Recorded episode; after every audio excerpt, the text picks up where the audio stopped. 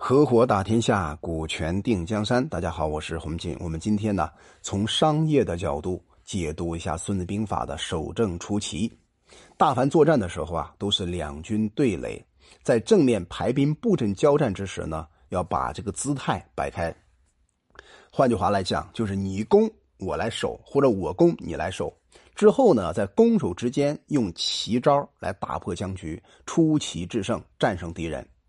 比如说，我们今天把《孙子兵法》的啊试篇，就是第五篇试篇翻开来，你会看到这样的句啊语句，叫“凡战者，以正合，以奇胜”。不少人呢，将其中的含义概括成“守正出奇”。虽然不是孙子的原文，但是也比较好的反映了孙子的谋略思想。那这个思想呢，其实啊还可以进一步的延伸啊，比如说当时孙子啊在文章里边进一步感叹。战事不过其政，其政之变不可胜穷也。其政相生，如循环之无端，孰能穷之？那这段原文呢，是告诉我们呢，在军事作战之中，博弈双方不过是奇和正两种要素的变化，而这两种变化呢，它没有穷尽，而且呢是奇正相生，相互转化，好像是圆环围绕一样，没有终始，没有穷尽。所以这句话呢，让我们感受到啊，孙子的整个的表达是非常流畅，而且呢，逻辑思维非常生动，并且呢，具有很好的中国的这个文采。那我们反过来想啊，这样的出奇啊制胜的模式，或者守正出奇的思路，在战略层面、在商业层面怎么应用呢？我们举一个案例来讲，比如说当时在中国曾经有一个特别火的品牌啊，叫香飘飘，包括喜之郎啊，香飘飘这个牌子呢。他是如何一步步做起来的？其实啊，它可以验证《孙子兵法》里边很多的具体招法。当时啊，这个杯装奶茶争霸的香飘飘和喜之郎旗下的有一款产品叫优乐美，他们成为一种啊这个相互搏杀、相互博弈的重要的产品。那我们看看啊，这个香飘飘啊已经上市了，但是优乐美在哪里呢？哎，好像看不到了，是吧？那我们稍微回顾回顾一下啊，当时香飘飘啊这个奶茶成立的时候呢，哎，杯装奶茶正好大热，站上了一个趋势。两三年以后呢，这个香飘飘奶茶销售量快速的上升，它呢从一年三亿多杯到一年十亿几杯啊，十亿几杯，然后再到一年十二亿杯，十三年时间呢从草根起家，然后靠自己的资金不断的滚动，最后呢迅速过亿。那我们稍微回顾一下哈，你看看这个香飘飘，它不过是水加奶加糖，而且我们也知道啊，很多女孩子是喜欢喝糖带糖味的这种香飘飘奶茶。但是要提醒大家，喝奶茶本身对人体并没有太大的好处，而且会增加脂肪量，让人变胖，对吧？但是这么一个产品，它竟然靠一款产品啊，销售额突破了二十几个亿，接近三十个亿。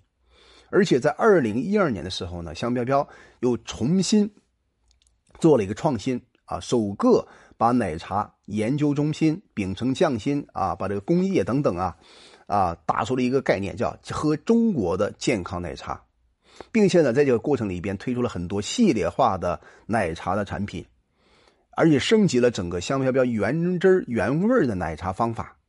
所以呢，到了二零一七一六年的一期的时候呢，香飘飘的广告投入就高达到九点五个亿，接近十个亿。那这里边呢，我们可以看出来啊，香飘飘这种打法，它背后啊，它用的是什么呢？其实用的就是一个《孙子兵法》实则为之的战法，把资源在一个产品上、单点产品上，在一个广告位上，在一个群体当中迅速拉开战线。这种打法其实是非常厉害的。那喜之郎的优乐美实力体量啊，是香飘飘的几倍呢？对吧？我们今天啊，从这个广告定位角度看看这两个奶茶的征战之这个效果。首先呢，优乐美啊，它的广告定位就有问题，它不是没有定位，有，但是定位无效。比如说，优乐美当时主张打的广告是“你是我的优乐美”，这句话很抽象，对吧？拍的这个画面呢也很感人，打动很多少女的芳心。但是优乐美广告消费群体呢，从初中到大学的学生，尤其是女孩子，这本身啊也没有问题，细分市场定位也到位了。问题就在周杰伦的广告打得太好了。他说呢：“你是我的优乐美啊。”很感动，很暖心。但仔细想一想，实际上他没有传转动啊任何这个商品定位的信息。即使有一点点的话呢，也是暗示恋人专用这种属性的定位，让人们相信呢买优乐美啊是为了自己爱的人。那等于说把他的产品定位的细分市场从很大的一个量变成很小的一个群体。然而呢，这个事与愿违。如果有更好的选择呢？比如说啊，在校门口八块钱一杯的奶茶，或者有更好的饮品呢？有几个男孩子会跟自己的女朋友买三块钱一杯的速溶奶茶呢？是吧？那这个定位本身从市场终端分析起来，它就有问题。那再想一想，如果你想被谁捧在手心里的话，难道一杯三块钱的速溶奶茶就可以感动你吗？这是一个很尴尬的局面啊。对吧？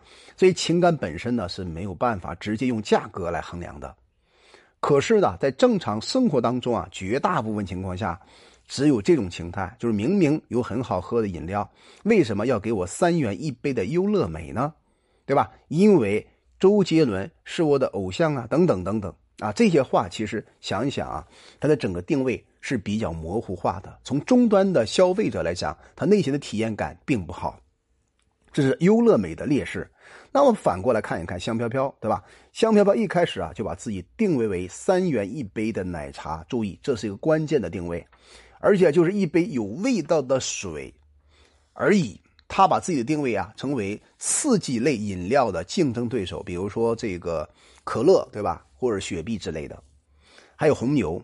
那从字面理解呢，奶和茶呢都是明显对身体好像有帮助的，但真的有帮助呢？不见得。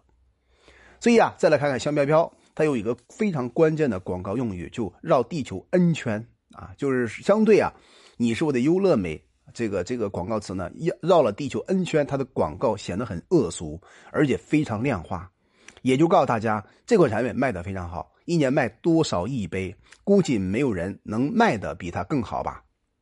所以说，要销量遥遥领先这句话呢，对。消费者本身来讲的购买决策呢，又产生了很大的冲击力。对购这个这个渠道商来听呢，他们也更想卖这种产品。所以这种做法的话，其实在某一种意义来讲，正好打到了优乐美的软肋上。而在《孙子兵法》提倡的守正出奇，出奇强调的就是善出奇招。显然呢，在这个案例之中，我们可以看出来，在和香飘飘的现实战役之中。优乐美的出奇非常尴尬。我们很清楚啊，商品经营在定位上如果很不清晰，任何技巧也很难弥补战略上的不足。你的文案写的再好，代言人找的再棒，对吧？广告打的翻天覆地，就算消费者都被你感动的哭了，但产品也不见得卖的非常好，因为策略本身呢就有问题，给了自己一个无法清晰的目标定位。那么这是一个很重要的东西。比如说《孙子兵法》讲的“守正出奇”的“奇”，奇怪的“奇”啊，是在明确战略下的战役战术导向而产生的爆炸性的效果。所以呢，我们可以知道，香飘飘和优乐美的两军对弈之中，香飘飘就是守正的一方，而优乐美呢就是出奇的一方。